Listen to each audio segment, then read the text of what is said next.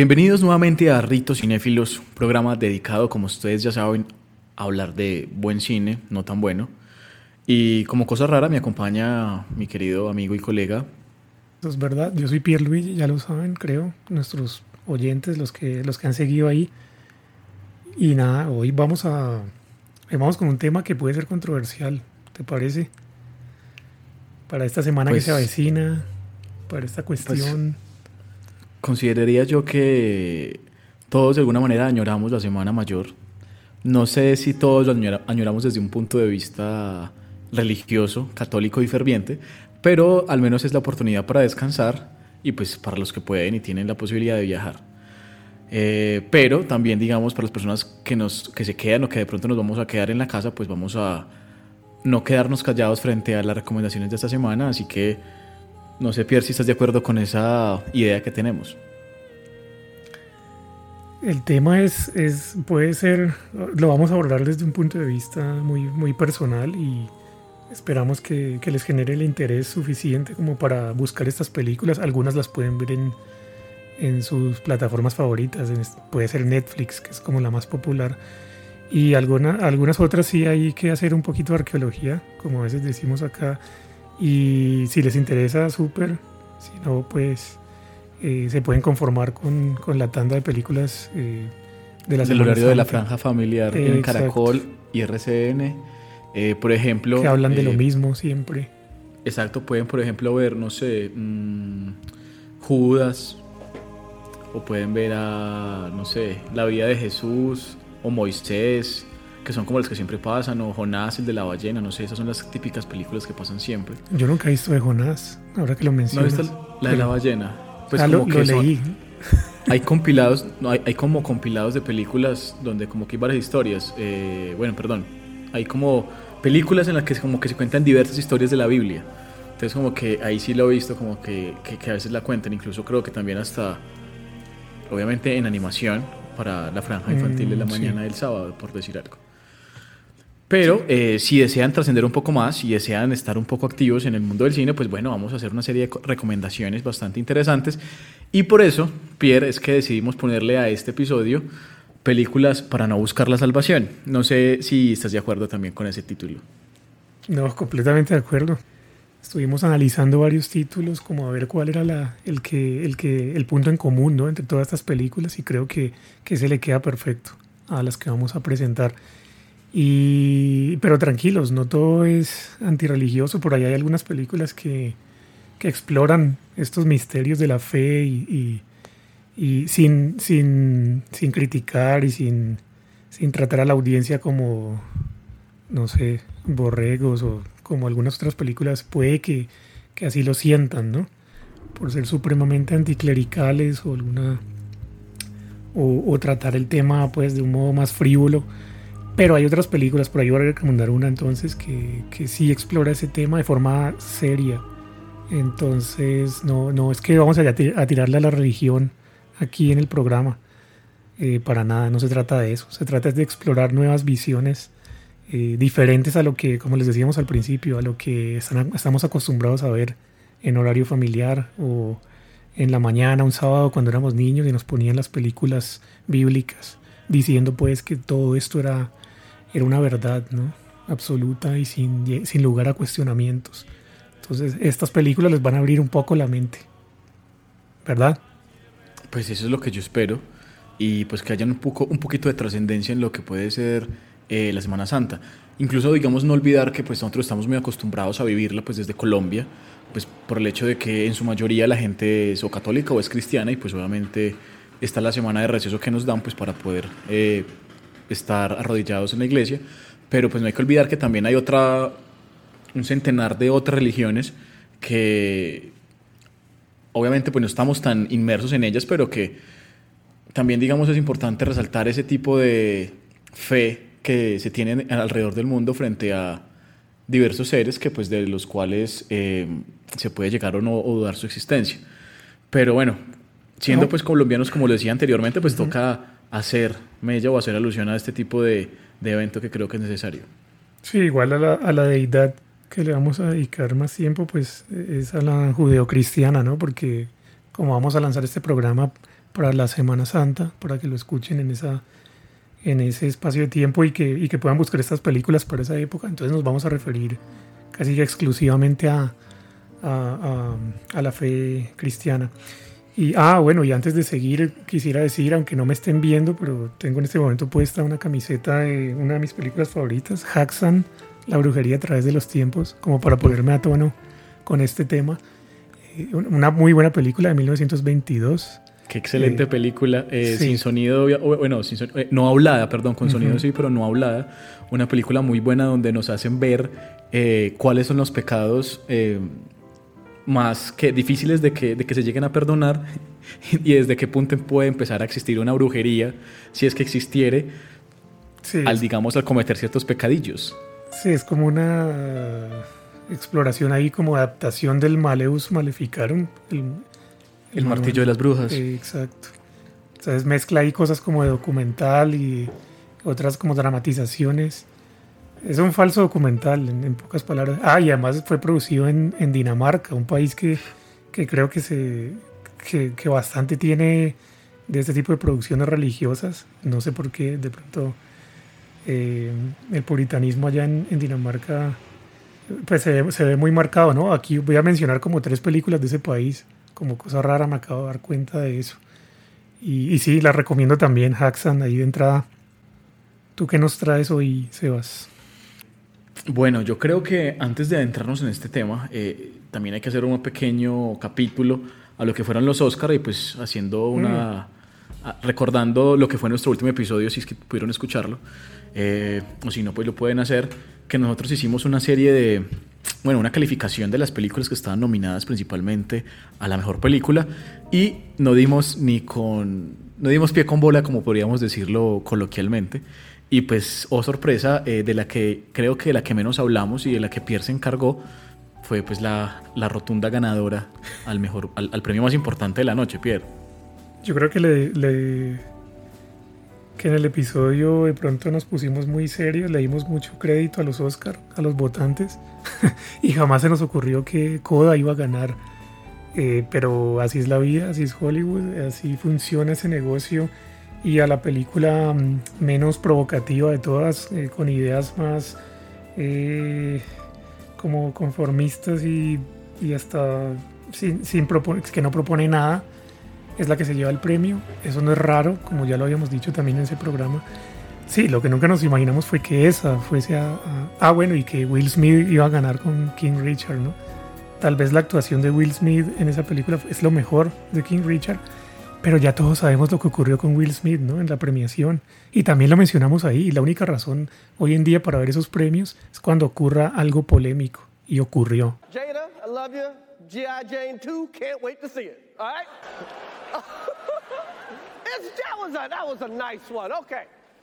Y creo que ha sido de lo, de, lo más polémico en muchos años, mm. que yo recuerdo de los premios Oscar, porque creo que el hecho de agredir físicamente en un evento tan publicitado, en un evento tan público, donde todo el mundo te está viendo, donde es notorio que se va a, regar el chisme, pues creo que fue una muy mala decisión de, del señor Will Smith.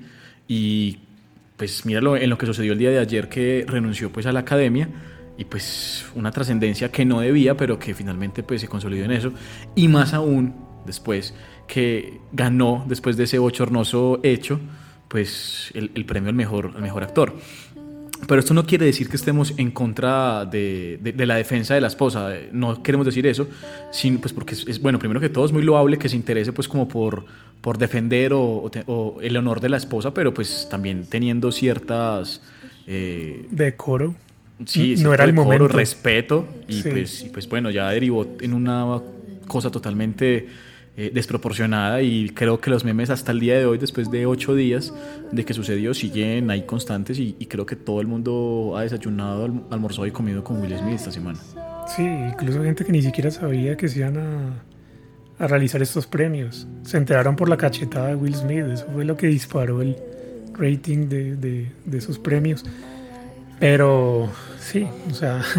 No, y mira, mira también cómo, cómo subió la, el rating de los programas y los live shows de, de Chris Rock a partir de, ese evento. o sea, casi que se, sextiplicó, no sé si se puede decir así, pero casi que el 600% de más en, en, audiencia de los programas de Chris Rock. O sea, que es, es, increíble cómo el morbo te sigue vendiendo tantas cosas y más en Hollywood. La cachetada le ayudó a él y...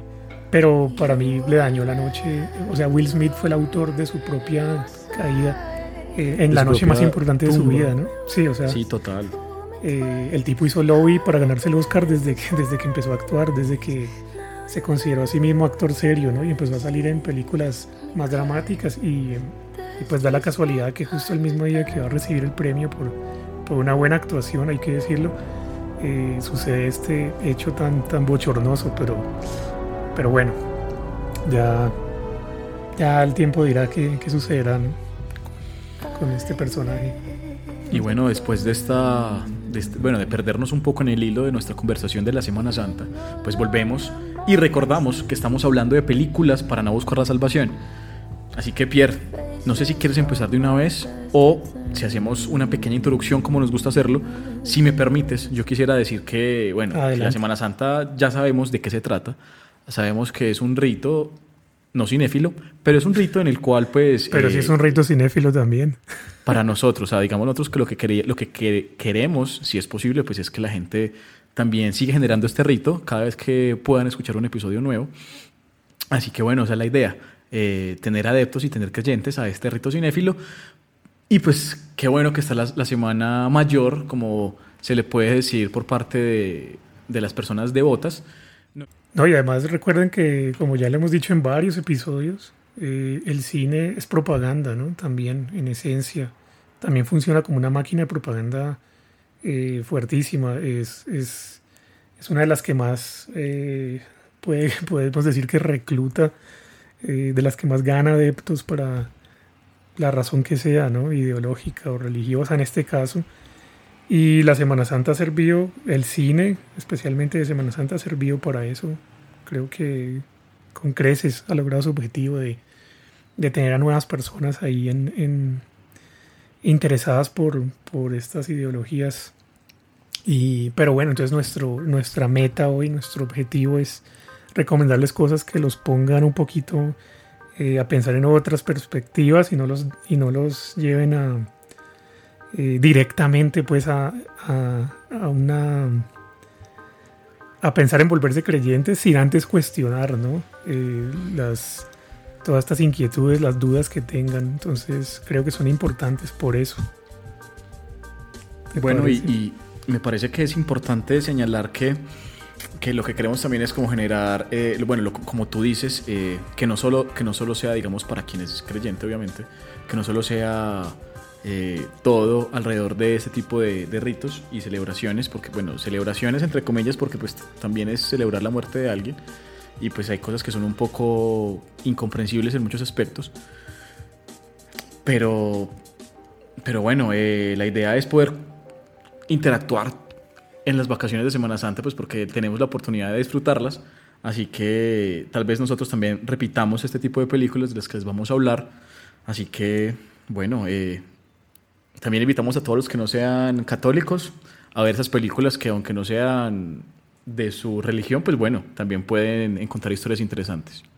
O son sobre su religión más bien, pero no están abordadas desde ese ámbito, desde ese plano así. Em, eh, te pongo un ejemplo de alguna muy mencionada, La Última Tentación de Cristo, es una visión que desmitifica esa figura y a muchos pues no les va a gustar eso, ¿no?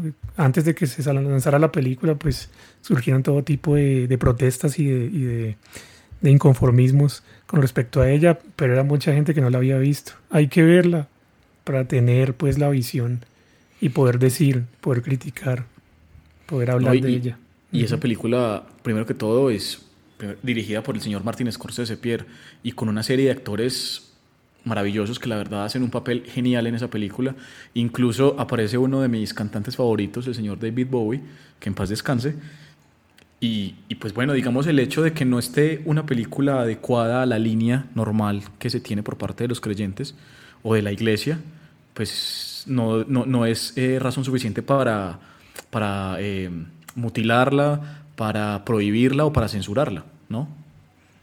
No, claro que no. O sea, Estamos hablando de libertad de expresión y eh, pues a la, iglesia, eh, en el capítulo de, la, de los años 30 de la censura lo, lo, mencionábamos, la Liga Católica fue la que se encargó de, de, pues de hacer política ¿no? con el cine y de decir que ciertas conductas y cosas que se mostraran ahí que no fueran moralmente aceptables, entonces se iban a cortar y eso, esa no es la idea, o sea, la idea es permitir que la gente se exprese y permitir también que el público pueda ver todo tipo de de cuestiones abordadas desde cualquier óptica, sea dramática o cómica, pero que lo vean y lo digieran y lo piensen y lo y pero no eh, o sea prohibirle al público no o sea que el hecho de ver estas cosas solamente porque se salen de la línea de, de lo que una institución religiosa piensa no que es lo correcto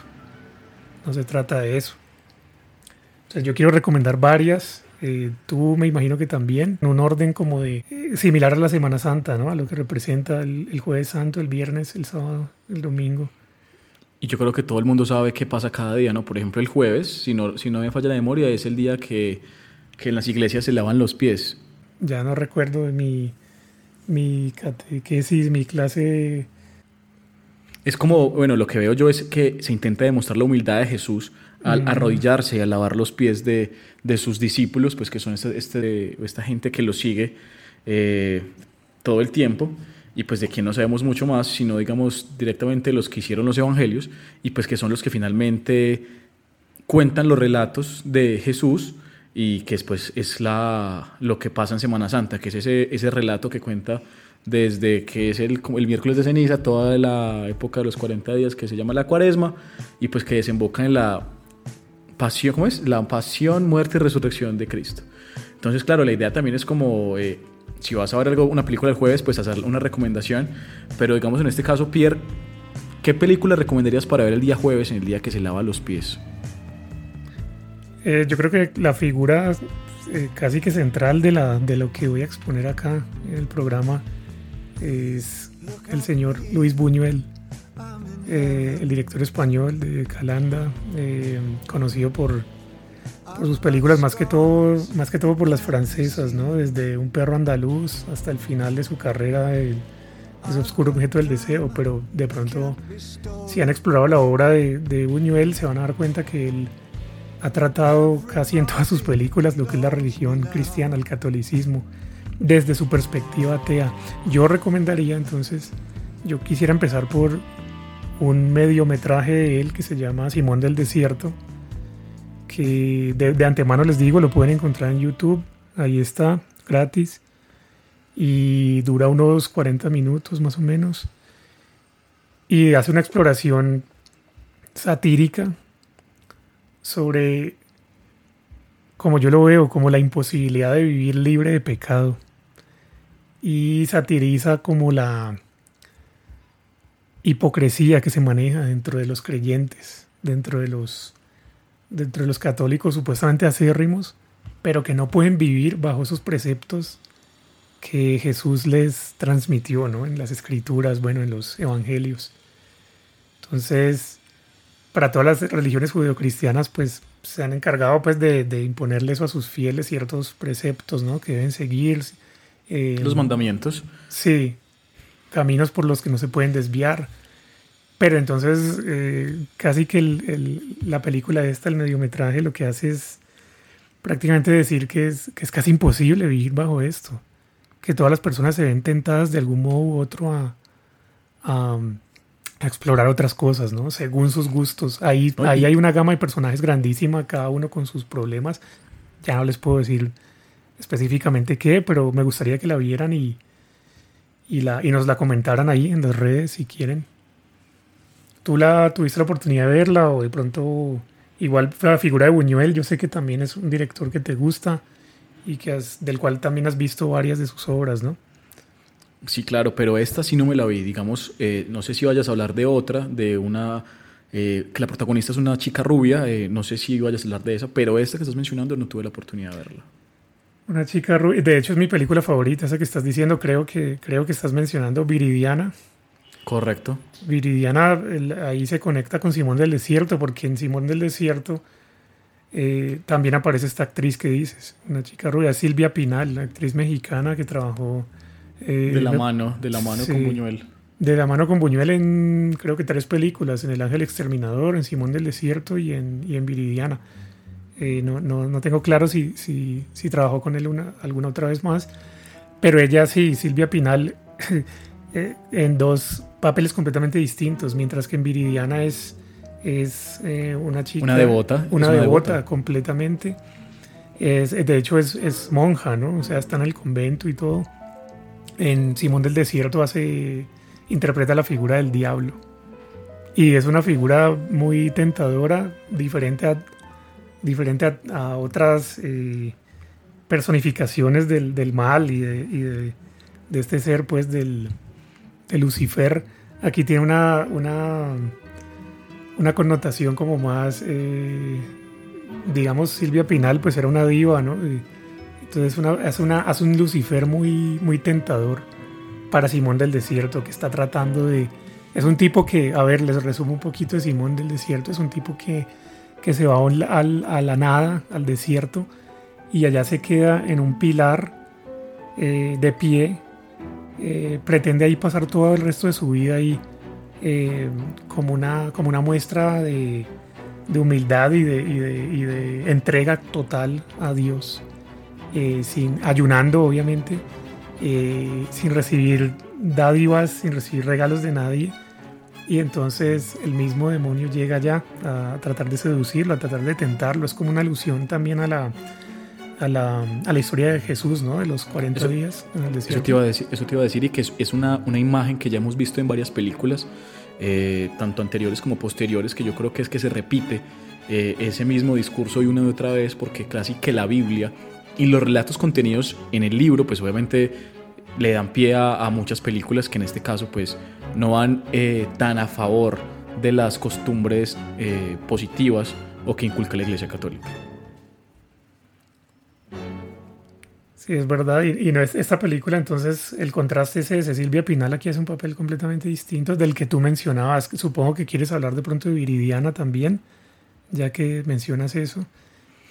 Por supuesto, creo que es una película, bueno, primero que todo, como tú decías, y gracias por recordarlo, que, que Buñuel es de mis directores favoritos, que la verdad, eh, a través de él, de, sus ojos y de, sus obra, y de su obra, eh, creo que hay muchos directores que han echado mano de, toda esa creación artística que hizo Buñuel, obviamente pues con una evolución, o sea que hay que agradecerle mucho a Buñuel.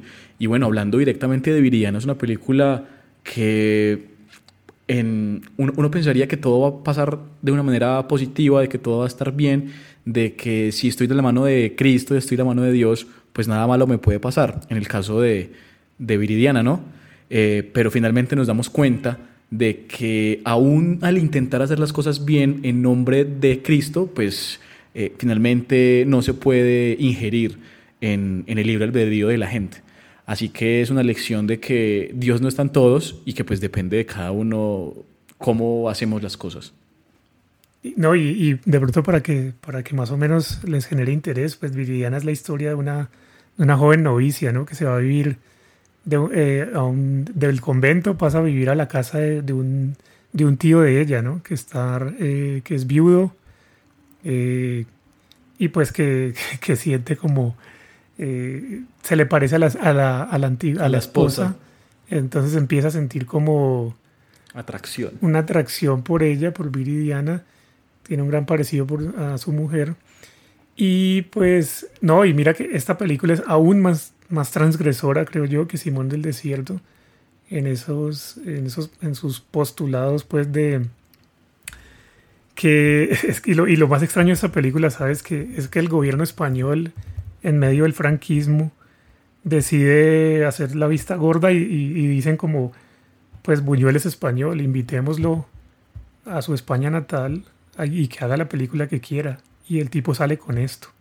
O sea, en medio de un gobierno franquista súper conservador, le dan eh, carta blanca a Buñuel para hacer esta película. Extrañísimo eh, que hayan hecho eso, pero era como su forma de abrirse al mundo, ¿no? A decir, hey, no somos tan retrógrados, miren, trajimos a Buñuel a trabajar acá de nuevo. Pero Buñuel, pues, como desde su perspectiva atea, pues saca toda esta, toda esta exploración de la religión y de las convicciones morales y existenciales. Eh, lo que tú decías, que es como, es como, la película es como sobre lo, fútil que es eh, ser un buen cristiano, más o menos es lo que está diciendo Buñuel. Como que no importa, no importa que estén actuando bien, siempre se va a interponer gente que no, que se va a aprovechar de esa bondad, ¿cierto? ¿Qué vienes a hacer aquí? A jugar. ¿De dónde vienes? De allí. ¿Y a dónde vas? Allá. ¿Quién eres? Soy una niña inocente, Simón. Mira qué piernas tan inocentes. Simón, mira mi lengua qué larga. No te temo, Satán. Cristo, Cristo, Cristo. Volveré, greñudo, volveré. El hecho de que esta chica tenga tanta, tanta afinidad con los postulados de la iglesia, pues la hacen de una manera muy rígida, pero a la vez muy, muy noble, pues con las demás personas, incluso con el tío que, eh, haciendo un poco de spoilers, pues, eh, y lo que decías tú que la encontraba muy similar o muy parecida a la esposa fallecida, pues hace que el deseo también de este personaje, pues por esta chica, pues que sea algo un poco desproporcionado, incluso eh, manipulándola para que se quede con él y no regrese al convento, haciendo pues eh, mella o comentándole que había accedido de alguna manera a su intimidad. Así que vemos que de alguna manera este tipo de manipulación a las personas que tienen este tipo de creencias, pues obviamente eh, tienen un poco más de sesgo para poder decidir y pues están como más bien como coaccionadas por eh, los postulados que te, te quiere eh, imponer la Iglesia Católica. Y, bueno, lo que te decía anteriormente, Pierre, no podemos pretender manipular el libre albedrío de todo el mundo, ¿no? Sí, yo creo que es muy hábil la forma en que Buñuel presenta como esos dos, esas dos visiones, ¿no? De, de la como el vivir en, austeridad y la eh, contrapone, ¿no? Como esas, esos conceptos ahí que tienen tanto el tío de Viridiana como el hijo, como la misma Viridiana, o sea, se enfrentan, son completamente distintos uno del otro. Y tampoco quiero hacer spoilers, pero recuerdo muy bien la escena final, eso te iba a decir, Pierre, que ese final fue súper censurado. Que no te dice pues en palabras nada, pero, te, lo, dice todo. Ajá, te lo dice todo igual con la imagen. Es un juego de cartas. y, ese final, y ese final es muy, y ese final es muy contundente, Pierre, porque tú crees que ella va, por todas las cosas que le pasan, pues ella ya como que va a ser derrotista, pero que siempre va a estar al lado de Dios, ¿no? Que va a volver al convento, que va a seguir siendo una creyente pero que finalmente ese tipo de situaciones desinflan tanto a esta persona que la llevan a cometer eh, actos no tan bien vistos por la iglesia, que no te lo muestran como decías tú, pero que tú sabes que ese tipo de vocación lo que genera es o que va a pasar algo muy concreto, sí. o que simplemente déjalo a lo que quieras, a lo que quieras pensarlo. Sí, desde, desde donde yo lo veo es una liberación para el personaje de ella. Ya como que al carajo, me importa un pito todo, ya, ya, no más. Ojalá la vean, porque es una película importantísima y como les digo, hecha bajo unos términos y condiciones eh, bien extraños que se llevaron a este señor allá, lo pudieron haber matado si querían. El gobierno franquista no lo iban a hacer porque era una persona muy famosa, pero le invitaron a hacer la película y él hace esto, que es como escupirles en la cara, o sea, toda su ideología, de la de Franco y la de todos sus sus lacayos y, el resto de España, ¿no? En ese momento súper conservador. Entonces esto era una afrenta completa al gobierno y a la sociedad española. Y me parece muy, muy audaz de su parte. Por eso y, el hecho de que haya sido filmada y estrenada en la época franquista es más meritorio aún. Más aún que, que, el mismo eh, periódico oficial del Vaticano pues lo voy a decir en italiano, pues obviamente yo no hablo italiano, pero Pierre lo puede decir mejor que yo, que es l'Osservatore Romano. no sé si me falta algún tipo de acento. Bien, perfecto. y, este, y este periódico del Vaticano calificó la película en su momento como una película blasfema, con esas palabras, así con esas palabras. y que ya digamos, eh, después de, de, la muerte de Franco, pues fue una película aclamada en Cannes, ganando pues la Palma de Oro. Así que vemos una obra maestra que por el sesgo político, religioso y no sé si tal vez cultural incluso, que mucho tiempo se perdieron una película, una obra maestra, que es a mi parecer, pues por este tipo de, de percepciones erradas o subjetivas de lo que tiene que ser una conducta humana audaz de parte de Buñuel y por eso creo que es el centro de, esta discusión, me parece, con, ese, con ese par de obras, nada más, porque podríamos hablar de Buñuel eh, hasta el infinito, porque es un tipo que, que, le encantaba como eso, ¿no? Como, él, como confrontar. Y eso es lo que hace, lo, lo hace un grande, me parece a mí.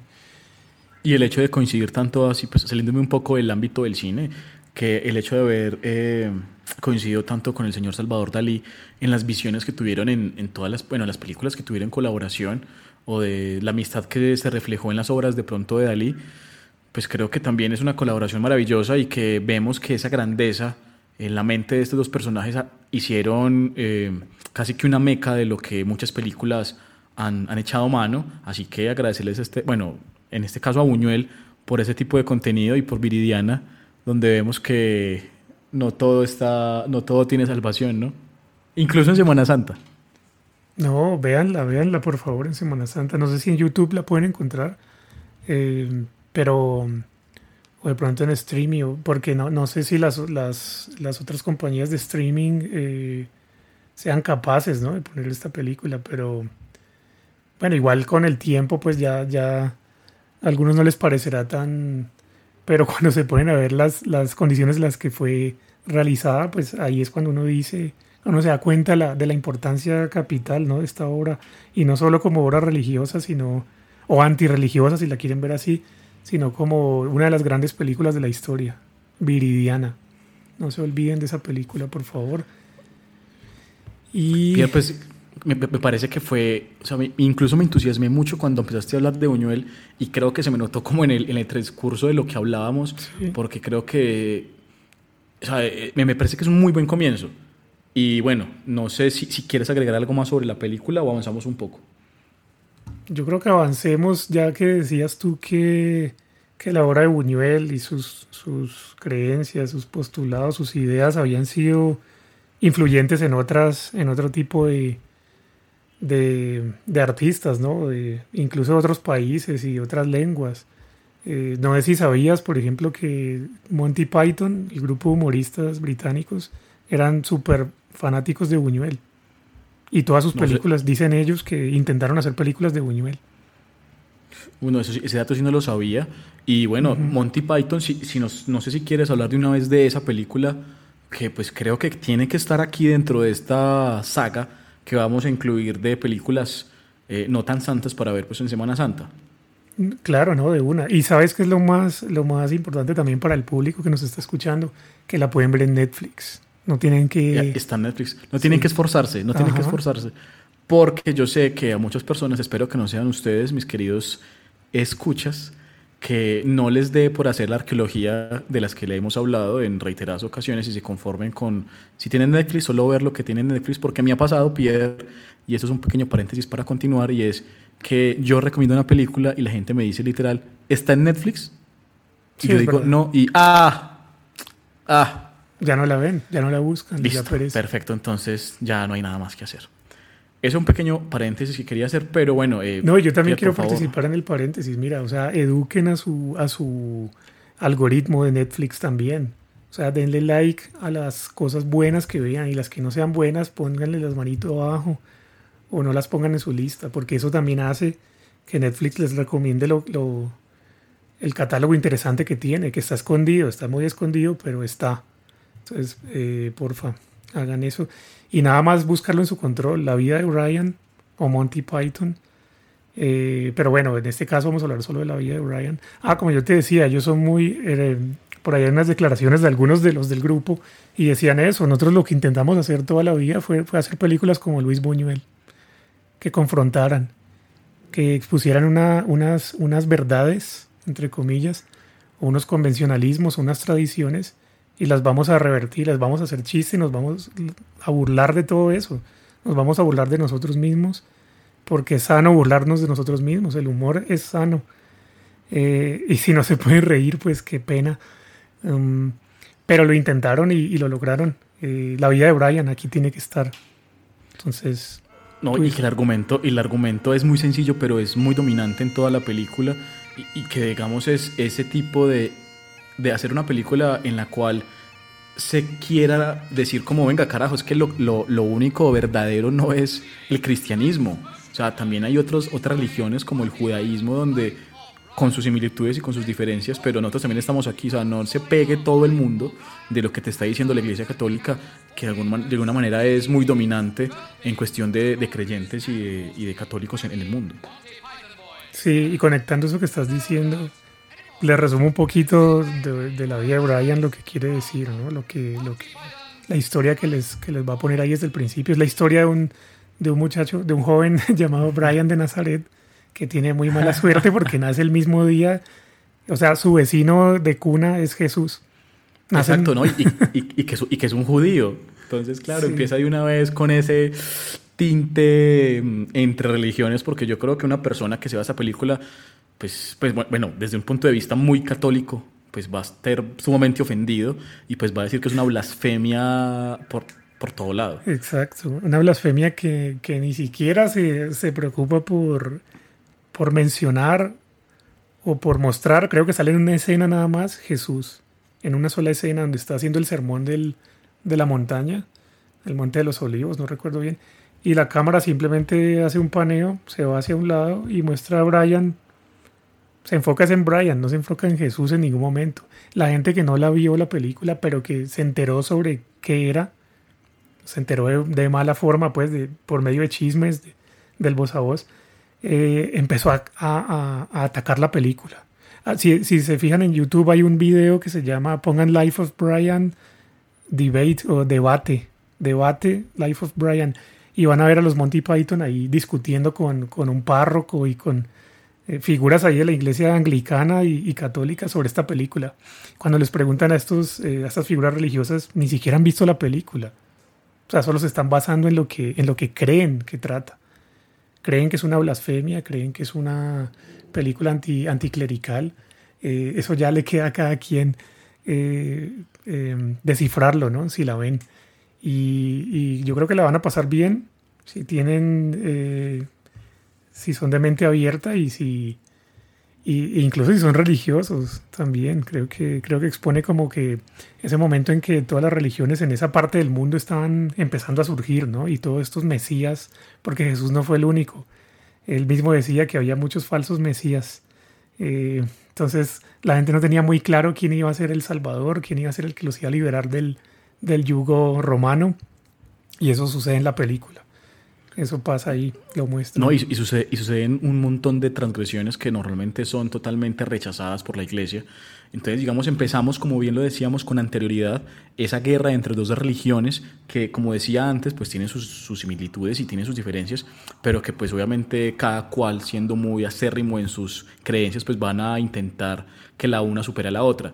Eh, vemos aquí también, por ejemplo, eh, hay una parte que, que, me tocó buscar porque es muy, muy chistosa, y pues que es chistosa, pero es muy cruel, porque claro, es una película que habla sobre la crueldad que se llevó a cabo, sobre la injusticia que, que existía en esa época, pero desde un punto de vista cómico, jocoso muchas ocasiones, pues porque los, los Monty Python eran así. Y pues... Eh, ¿Con cuál escena te quedas? Bueno, yo decía, por ejemplo, digamos, cuando... primero que, recordar que el padre de de este muchacho, de este chico, pues es, es, es un, un, centurión romano y que se llama es que Traviesos Máximos y que simplemente, así muy, muy casualmente, muy jocosamente, dice que violó a la madre de Brian. Entonces, como que eh, es minimizar al extremo cosas demasiado eh, malvadas, si se puede decir, demasiado crueles. Entonces como que uno, uno debate también entre, marica, ya es una exageración, porque claro, digamos, si yo hubiera visto esta película cuando estaba más pequeño, que obviamente por, por mis papás pues tenía esa connotación de ser católico, apostólico y romano, pues obviamente me hubiera parecido una desfachatez y una cosa totalmente absurda y pues que eh, me, tuve, me, hubiera tocado como eh, abstenerme de verla, pues porque obviamente pues estando tan pequeño, no sé si te pasó Pierre, eh, pues la idea o las ideas que te inculcaban eran otras y pues casi que dependían de lo que tus papás y tus personas cercanas te iban enseñando, manifestando. pero pues que afortunadamente al trasegar de los años pues llegamos a, a, a, disfrutar ese tipo de películas y saber que simplemente es una muestra artística que no tiene por qué afectar a nadie. Exacto. Yo tuve la fortuna de verla ya, esta película, ya cuando, ya cuando había pasado mis, mis, todas mis, mi, pues no, no, aclarado, porque eso no, no, de pronto no se termina de aclarar, pero todas las dudas y todas las, todas las cosas que le genera a uno la religión. Entonces yo la vi desde un... Yo creo que si uno la ve muy pequeño, obviamente no la va a entender porque también es un humor muy...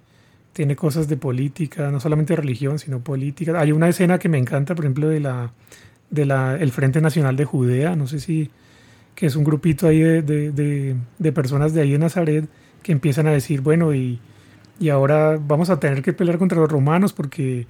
Eh, o sea, se empiezan a quejar y luego en su, misma, en su mismo diálogo se van dando cuenta de lo que han hecho los romanos por ellos. Les han puesto baños públicos, les han puesto eh, con, con, los impuestos, ¿no? Pero es un humor, es un humor que, que como tú dices, no... Una persona de pronto muy devota o, muy, o que esté de pronto... Eh, un niño, por ejemplo, obviamente no lo va a entender. No es una comedia para... ni para ver en familia, ni para ver toca tener ya como un bagaje, eh, haber de pronto leído ¿no? la Biblia, hay que leerla también, ¿por qué no? Cosa que algunos creyentes no hacen, ¿no? O sea, se conforman solo con ir a misa y ya, pero la Biblia hay que leerla para, para no solo por entenderla, para sino entenderla. Por, también para cuestionarse uno mismo.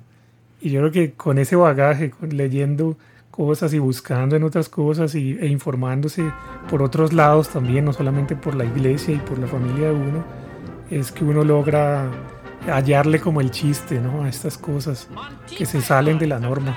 Y Pierre, y, y haciendo como un símil, si me lo permites, es recordar que así como las películas tienen un libreto, tienen un sketch, así mismo es la Biblia.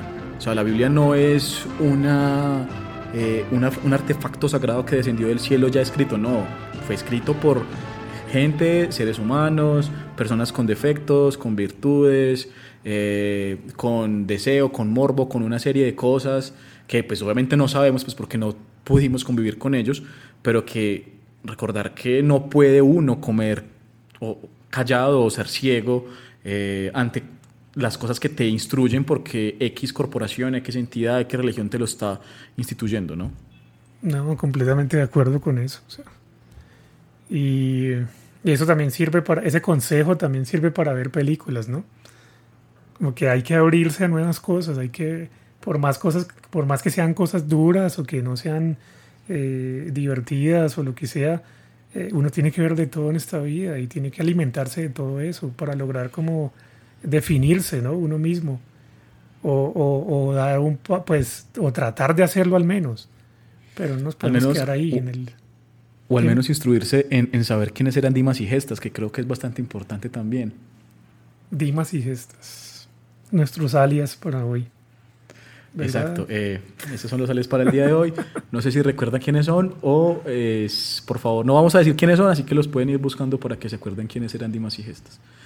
Eh, bueno, creo que esta película como continuación de Viridiana también es, es algo muy bueno porque vemos aquí algo muy serio, pero a través, o relatado a través de un humor bastante negro, pero que es muy bueno, o sea, es un humor chévere, que, que ese tipo de comparaciones, que para uno son odiosas, pero que también son necesarias. Así que, bueno, Pierre, eh, esta película yo creería, si me permites eh, decirlo, pues sería para ver el, el, el, el, viernes, ¿no? El viernes santo, el viernes de la crucifixión. Sí, eh, sobre todo por la... Bueno, no, no, no, no les quiero hacer spoiler.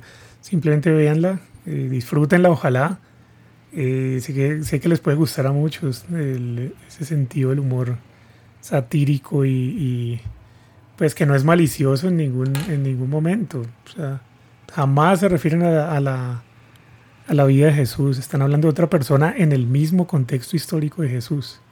Entonces, recomendadísima. Y sí, puede ser para el viernes entonces, para que la vean un viernes después de después de ver Viridiana y Simón del Desierto. No, pero eh, si me permites de pronto dar un salto un poco más allá y siendo un poco eh, distantes de lo que hemos plasmado o lo que se ha plasmado a través de Viridiana y de lo que eh, puede ser la vida de Brian, que es, como decíamos anteriormente, es más jocosa, es un poco llevadera en cuanto a, la comicidad, pues voy a seguir con la película que no es tan rodeada de dogma católico, pero que digamos con solo el nombre ya más o menos uno va entendiendo, pero pues que finalmente es una construcción que uno mismo hace sobre eh, la vida de estos personajes. Y estoy hablando de la película Antichrist o Anticristo, dirigido por un, un, un director pues, del cual ya hemos eh, hablado varias veces eh, durante el programa. Tu gran y pues que es amigo. el señor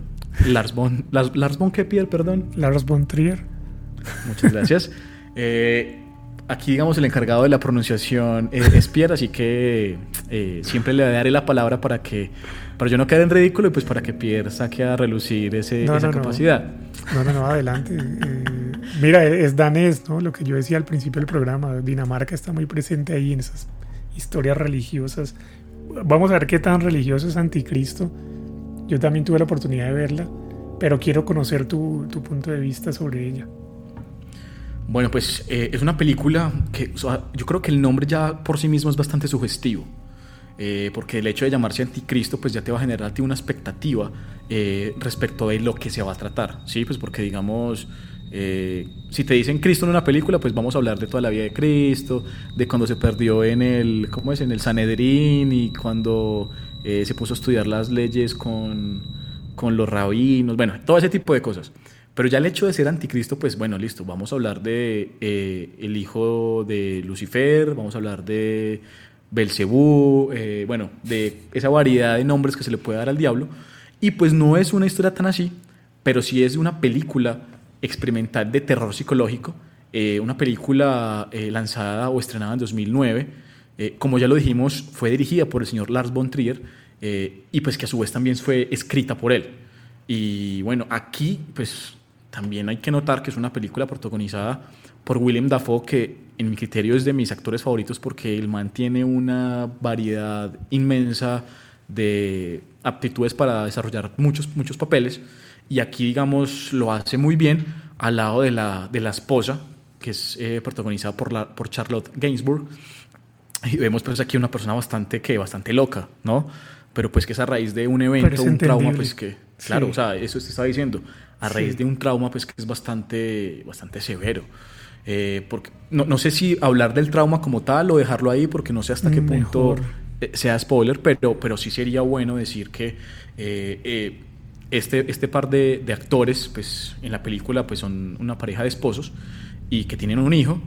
eh, muestran como al inicio la vida de, de este, de esta familia, pero pues que desafortunadamente tienen un revés en, en la vida que les cambia absolutamente todo y a partir de este hecho pues empieza a, a rodar la película, lo que deriva eh, en que se vayan a vivir a, a una finca a las afueras de la ciudad, casi pues en, en el bosque muy, de hecho muy, muy inmersa en el bosque y pues casi que se vuelven unos, unos, unos huraños y se vuelven unas personas pues eh, alejadas de, de cualquier relación con la sociedad.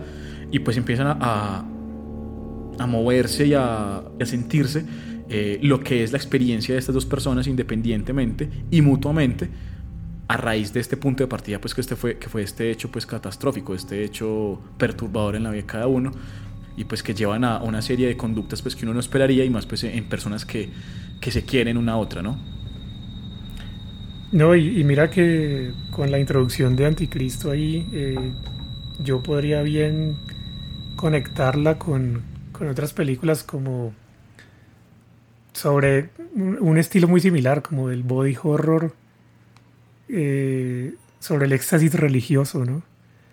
Y hay varias así, sobre la expiación de los pecados a través del dolor físico. Eh, voy a mencionar ahí como de paso eh, además, si les gusta el terror, ¿no? Y el terror con religión, o sea, un combo ahí fuerte. Es, por ejemplo, Martyrs, la película francesa Martyrs, eh, del extremo francés, como le llaman ese subgénero. Y otra que también tuvimos la oportunidad de ver, ¿no? También tu, eh, Saint Maud, o Santa Maud. total Oh, esa película es muy perturbadora Pierre. bastante perturbadoras, todas, eh, Anticristo, Mártires, Saint Maud, porque todas tienen como ese, ese, esa óptica, ¿no? Como es un body horror donde la pureza del alma se alcanza únicamente a través de, de, de alguna cuestión física, de dolor, o sea, alcanzar el, el, el éxtasis también religioso, ¿no? Y la, entonces, interesante, eh, un poco más perturbador que lo que habíamos eh, recomendado para hoy, pero conectándola con Anticristo creo que, creo que aplica ahí como para hacer una, una tanda ahí de, a los que les guste el terror y, mezclado con este tema religioso. Incluso Pierre, eh, como que cuando la vi me recordó mucho a esta película del Imperio de los Sentidos, pero por las escenas que se plantean dentro de, de la misma, ¿no? Porque pues digamos, vemos unas cuantas mutilaciones que... eh, Anticristo, sí. Sí, anticristo. Entonces como que recordé un poco esas escenas de mutilación que vi del Imperio de los Sentidos y la transporté aquí y hay cosas que son pues eh, que se relacionan bastante y creo que todo lo que tiene que ver con mutilaciones, con escenas muy eh, do- donde no se guardan nada, sino que las, te las muestran, te las enseñan, donde hay ese tipo de eh, autoflagelo, de auto eh, de autoherirse, de Sí. autoimponerse, como ese tipo de cosas, como que uy, o sea, genera, bueno, en, en lo particular, me generan, no sé si decir la palabra escosor, eh, pero me generan una, o sea, me perturban bastante, pero, o sea, incluso que eh, llega al punto que te- a veces tengo que cerrar los ojos o hacer muecas de lo impresionante Claro. que puede ser. Y aquí vemos ese tipo de cosas y, y digamos, como que de alguna manera es eh, un trasllegar de, de- de los personajes, sobre todo de la, de la, de la esposa, de casi que como si fuera un- un- una peregrinación de, de dolor para poder eh, sacar todo a través de lo que decías tú anteriormente, que es esta auto, este autoherirse, pues para poder como liberarse y pues sentir el mismo dolor que sintió Jesús y, y, pues poder perdonarnos a todo, como dice pues normalmente la Biblia. Y, y bueno, recordar que, que incluso la actriz, esta chica Gainsborough, ganó el premio del Festival de Cannes con Mejor Actriz. Eh, que, que siendo un papel muy complejo, pues... eh, Muy buena hacemos la- una, actuación. muy buena actuación. Sí. Y hacemos la diferenciación con los Oscar, donde, perdón por la risa, pero donde la- el Oscar está premiando una serie de cosas bastante que puritanas muchas Seguras, veces, ciertas. bastantes fáciles, Sí. versus, por ejemplo, e- el Festival de Cannes que, que premian este tipo de películas arriesgadas, raras, blasfemas, como lo diría el Observatorio Romano, el periódico del Vaticano. Entonces, pues, pues carajo, es, es muy chévere dar con ese tipo de cosas que no vemos todos los días. Y, y bueno, esta película yo creo que la podrías ver tranquilamente los cuatro días. Cualquiera de los de jueves, viernes, sábado, domingo la puedes ver cualquiera de estos.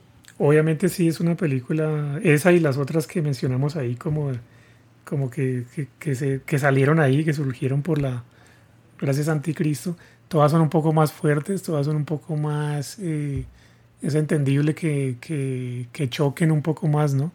Con nuestras, pues si, si lo que queremos ver es algo más eh, tranquilo y más discursivo, pues esta no es el tipo de película para, para ustedes. Pero si quieren ya eh, pasar de ahí a lo, a lo fuerte, pues adelante. Ahí sí experimentenla eh, con gusto. Y bueno, para cerrar, para cerrar este, este capítulo de Anticristo de Lars von Trier, también recordar que, pues como extraoficialmente se dice, es la primera película de la trilogía de la depresión, ¿sí? Eh, luego le siguen Melancolía y finalmente Nymphomaniac de 2013 y 2011 Melancolía, si no me falla la memoria. Sí, y también explorando eh, cosas también religiosas, ¿no? Eh, melancolía, pues como debates existenciales, debates, eh, el, eterno, eh, el eterno debate sobre la muerte y sobre qué hay más allá, qué hay después. Pero sí, la que inició, la que propició todo fue Anticristo y, y aquí cabe por completo. Eh, ¿Qué más, ¿Qué más estarías dispuesto ahí a, a mostrarle al público de, de tu experiencia personal, así de religiosa, para el día que es sábado? ¿Sería? Sí, yo creería que sí, me parece perfecto, me parece perfecto, pero, pero entonces te tendría que ser como en la hora, eh, o sea, como por ahí, por ahí tipo 11 de la noche, como cobijadito un poquito, porque esta película es bastante fuerte. Sobre todo como lo que te decía ahora, que en lo personal este tipo de escenas de autoherirse me parecen muy, muy complicadas a veces de digerir. Pero bueno, eh, Pierre, no sé con qué quieres seguir tú. Me imagino que tienes otras 28 películas para recomendar, pero sigue con la que te apetezca. No, mira que ya en medio de la conversación y he tenido que variar un poco como, la, como el orden de lo que quería, de lo que quería hablar, pero, pero puedo meter aquí esto.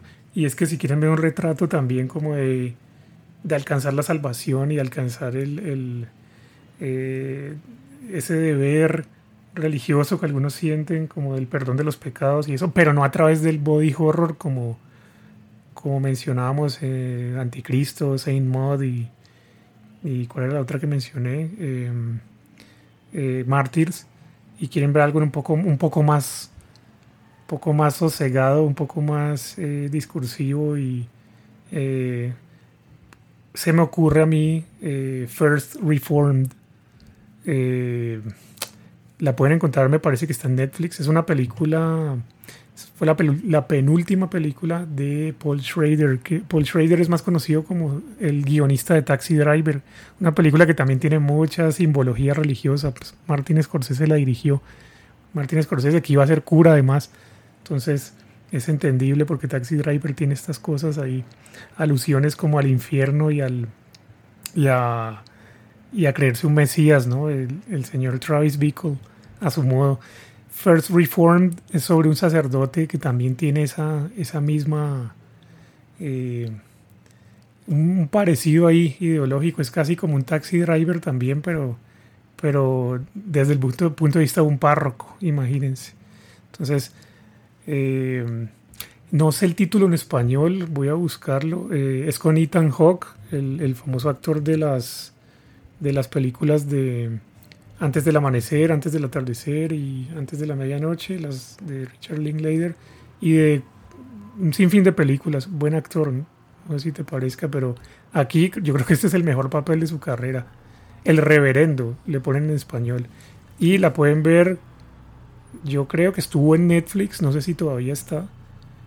Pero en todo caso, me me pareció propicia esta película ahorita, con lo que estabas conectándola con Anticristo y con esa idea pues de, redención y de, expiar culpas y, de, librarse de un evento traumático a través del dolor o a través de un acto así contundente y eh, que no, solo quedarse en palabras, en un discurso, sino también llevarlo a la acción.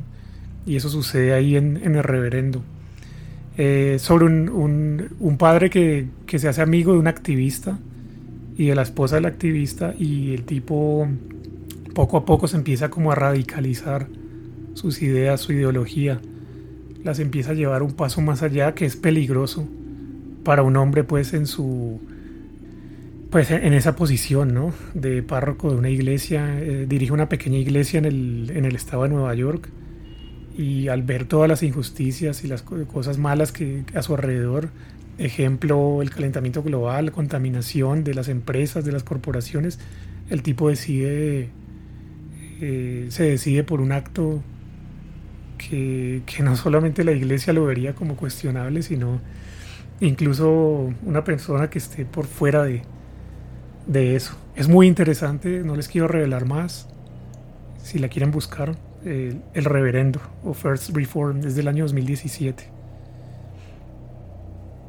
pues yo no tuve la oportunidad de ver la piel, pero pues bueno, de hecho no la conocía. Eh, pues la vi, la vi, digamos, esta semana que en, el, en, los momentos en los que estuve investigando pues sobre este capítulo, la vi pues ahí mencionada, pero pues no he tenido la oportunidad de verla, así que eh, creo que una vez grabemos este episodio, pues eh, tal vez la vea. Sí, yo creo que no te, no te arrepentirías, o sea, y además es Paul Schrader como director, él, él escribió La Última Tentación de Cristo, él escribió Taxi Driver, eh, es un tipo que, fue criado eh, bajo el calvinismo, el protestantismo calvinista. O sea, eh, tuvo una crianza bastante radical, digamos, a nivel religioso, muy estricta, muy dura, conservadora.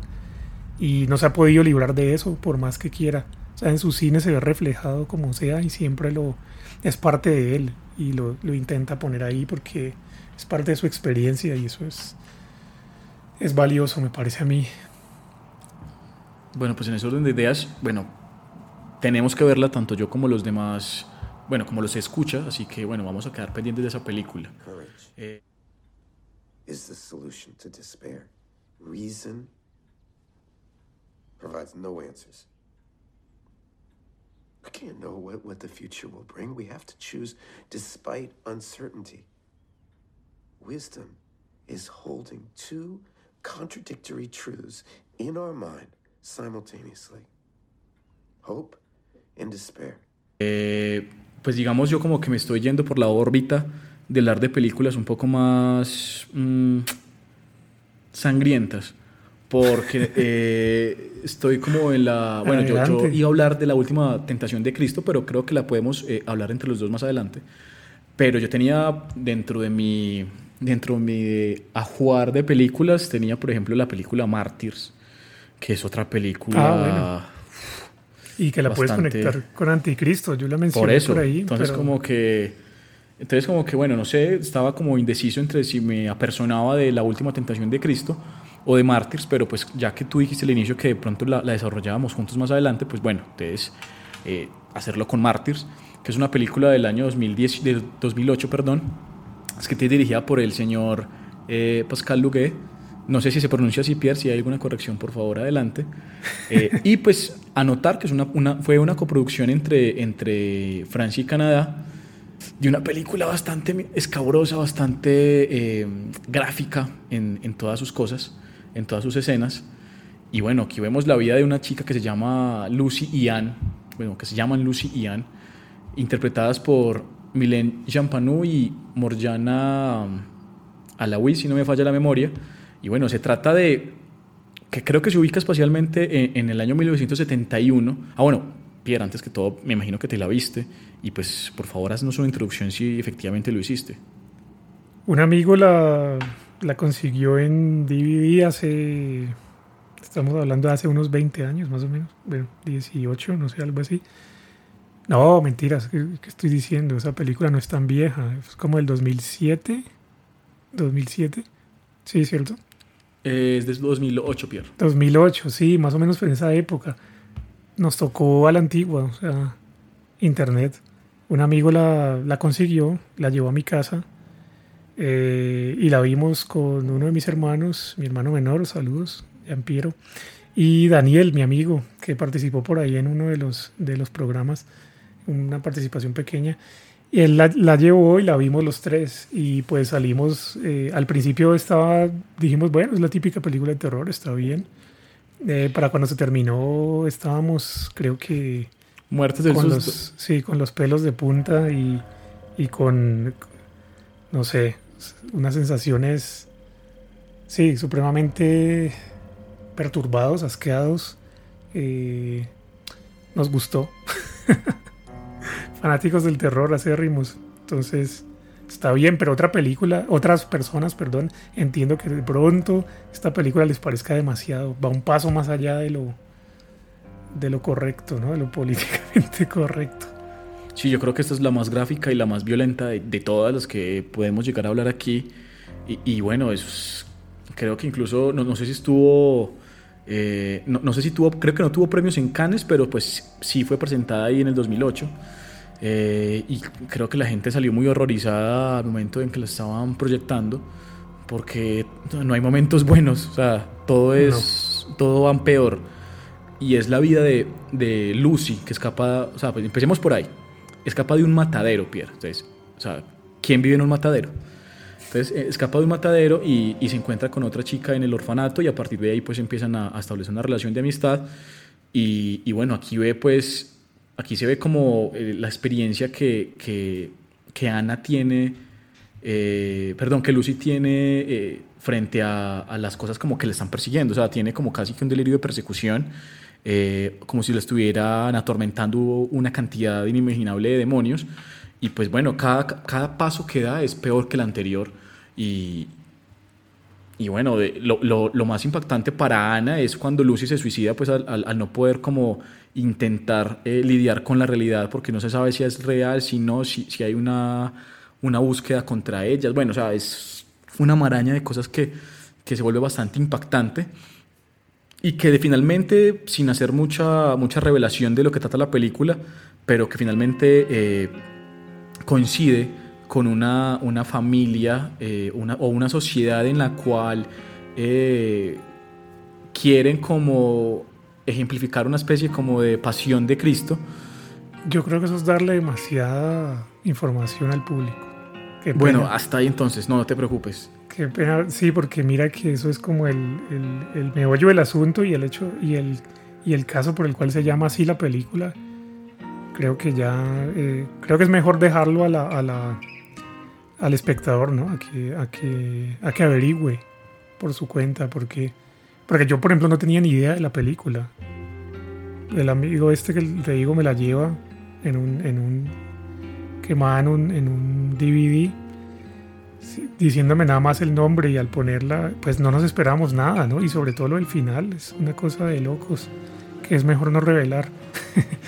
No, no, incluso no quería revelar, so- solamente iba a decir que como que todo eh, tiene un símil a lo que siempre hay un tipo de sociedad, de secta, de culto, Ujú. pues porque obviamente estamos, estamos hablando de Semana Santa, entonces aquí lo que quería hacer era ese símil, pero bueno, Pierre, no, no, no pretendía exponer tanto la película a, a este tipo de debates en el cual generar este tipo de spoilers, sino que digamos iba tendiente a casi que ya iba a finalizar el argumento que, que estaba exponiendo, pero bueno, era simplemente hacer ese tipo de símil entre lo que es la religión como culto religioso y por lo que se pretendía en esta película como también como una especie de culto. La película es brutal. Sí, es. Este también yo creo que sería apta para ver el viernes, así tipo 12 de la noche, horario perfecto ahí. Pero también como con una cruz en la mano por si alguna cosa. En Así horas no mi- santas. Exacto, así que mi querido espectador, ah, ah, bueno, eh, se supone que las 3 de la mañana es la hora en la que los demonios salen, así que si ustedes son capaces de aguantarse hasta las 3 y verse la película, pues señor, usted es un berraco, así que hágale, por favor. Igual si puede, tenga una cruz o la, el escapulario de la mano por si de pronto no es capaz con la calidad y la cantidad de gráficas que podemos observar en la película. Bueno, y eso ha sido todo, al menos por ahora. Los invitamos a, a que nos escuchen de nuevo en el segundo programa dedicado a la Semana Santa y a las películas no tan santas para ver en esta época. De parte de Dimas y Gestas, les deseamos una feliz Semana Santa y pásenla bien. Recuerden ver estas películas. Educar el algoritmo de Netflix también. Ya saben que estamos en Instagram como arroba cinéfilos y nos encuentran en Spotify, en Amazon Music y en Deezer. Hasta la próxima.